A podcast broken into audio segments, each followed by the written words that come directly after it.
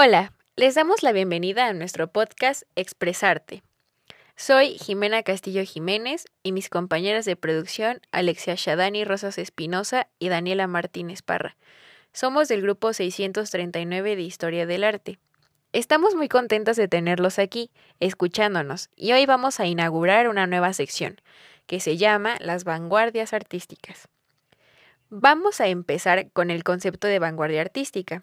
Este término ha sido uno de los más utilizados para el desarrollo del arte en el siglo XX sea para definir posturas ante el arte y su papel en la sociedad o sea para ordenar el estudio de la historia del mismo siglo.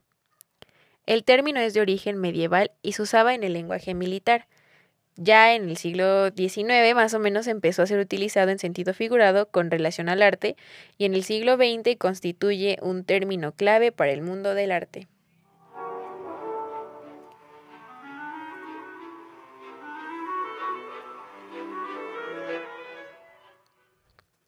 A continuación mencionaré las vanguardias artísticas, su objetivo principal y algunas pocas características. El expresionismo. Este término fue utilizado por primera vez por un crítico a modo de insulto, ya que las ideas de estos artistas eran rebeldes, rompedoras y un poco escandalosas, porque los artistas pintaban con colores vivos, con una técnica de pincelada rápida y corta, teniendo como un tema central la luz simbolismo y esteticismo. Rechazaban temáticas sociales, políticas y morales y se concentraban solo en la belleza, así como expresar las sensaciones puras y las percepciones personales. Tenían la idea de que el arte debía existir aparte del mundo cotidiano y no como una expresión de éste. Postimpresionismo. Se le llamó así ya que estos artistas eran posteriores al impresionismo. Asimilaron ideas del impresionismo, pero las modificaron creando imágenes personales y un poco más expresivas. En cuanto a su obra, utilizaron pinceladas cortas, colores vivos y luminosos, junto con patrones rítmicos. No impresionismo. Los pigmentos no se mezclan en la paleta ni en el lienzo, sino que son puntitos de color puro colocados uno junto a otros en el lienzo, porque aplicaban la teoría del color científica en la pintura. Art Nouveau y secesionismo. Es una fusión de las bellas artes, las artesanías, nuevos estilos y simplificados. Más que un estilo, se convirtió en un modo de pensar de la sociedad. Fobismo. No intentaban recrear la realidad, sino que hacían uso de colores intensos y vívidos, de pinceladas libres, líneas quebradas y composiciones desbalanzadas. Este fue un movimiento efímero, pues rechazaba la tradición de pintar ilusiones de perspectiva, profundidad, tono y textura. También realzaba la sencillez de los lienzos. El color se usaba para transmitir sensaciones. Expresionismo. Se cree que el término expresionismo lo acuñó el historiador de arte Antonin Matejka entre 1889 y 1950. Este término se acuñó en 1910, cuando descubrió un nuevo estilo artístico que se antojaba opuesto al impresionismo. Describe los sentimientos, sensaciones e ideas que transmite el artista. Cubismo.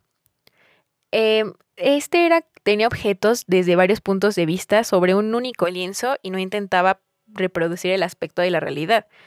En cambio, el cubismo sintético eran recortes de papel coloreados o impresos en sus lienzos.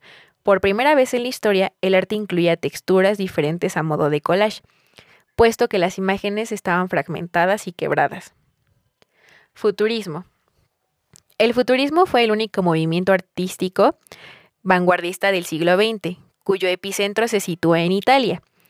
Objetos desde diferentes puntos de vista que buscan representar en todo, en cuanto a la técnica pictórica, a medida que se volvía más abstracto, utilizaban colores neutros. Shin Hanga usaba las tradiciones del grabado japonés, pero que también incorporaban dibujos y pinturas de estilo occidental contemporáneo. Retrataban paisajes naturales y urbanos, bellezas naturales, bellas mujeres, aves y flores. Se incorporó efectos lumínicos y atmosféricos, colores naturales, contrastes de tonalidades y la perspectiva. Dadaísmo. es una reacción contra los horrores de la guerra. En realidad no fue un movimiento artístico, pues se centraba en los valores artísticos y culturales de la sociedad. Rechazó las tradiciones del arte y de la sociedad que condujo a la brutalidad de la guerra. Suprematismo. Sus principales influencias fueron las matemáticas, la filosofía y las teorías sobre la cuarta dimensión. Constructivismo. Se produjeron construcciones y diseños geométricos de una abstracción pura, pues pretendía crear formas nuevas con nuevos materiales que consideraban acordes al nuevo orden establecido. El constructivismo surgió con afán de modernizar el arte y el diseño y la arquitectura. La idea es organizar materiales para construir espacios sin masa neoplastismo. Se empleó este término para describir su estilo neoplasticismo. Se empleó este término para describir su estilo pionero de pintura abstracta, dominado por las formas geométricas, los colores lisos y los planos entrelazados. Su último objetivo era crear un nuevo arte internacional que representara la paz y la armonía en respuesta a los horrores de la guerra. Las pinturas se basaban en reducir las formas y los colores a sus formas más puras y esenciales. También se basaba en las teorías de la teosofía.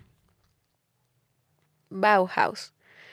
Gropius fue designado director de dos escuelas, las cuales llamó Bauhaus, la inversa de Hausbau, que significa construcción de casa o constructora. Esta cobró fama por sus revolucionarios métodos de enseñanza, porque fue la primera escuela de arte moderna en la que se combinó educación de bellas artes y de diseño. Se integró el arte, las artesanías y el diseño en objetos modernos y funcionales. Pintura metafísica. Esta vanguardia busca revelar verdades enigmáticas ocultas bajo las apariencias. Los artistas metafísicos pretendían llamar la atención sobre los misterios de todo lo que nos rodea. Renacimiento del Harlem. Son expresiones creativas realizadas por artistas afroamericanos como una protesta cultural y racial. Cito una frase. Somos jóvenes artistas negros que queremos expresar nuestros yoes de piel oscura sin miedo ni vergüenza, dijo el artista Langston Hughes. Tomando en cuenta esta parte de la historia del arte, podemos concluir que el arte siempre ha formado una parte importante en nuestras vidas ya sea para mostrar los sentimientos del artista o su forma de ver el mundo, en forma de una crítica social, cultural y hasta un poco política. Al paso de la historia, pues sin importar el paso del tiempo, sigue transmitiendo el mismo mensaje que busca transmitir el artista.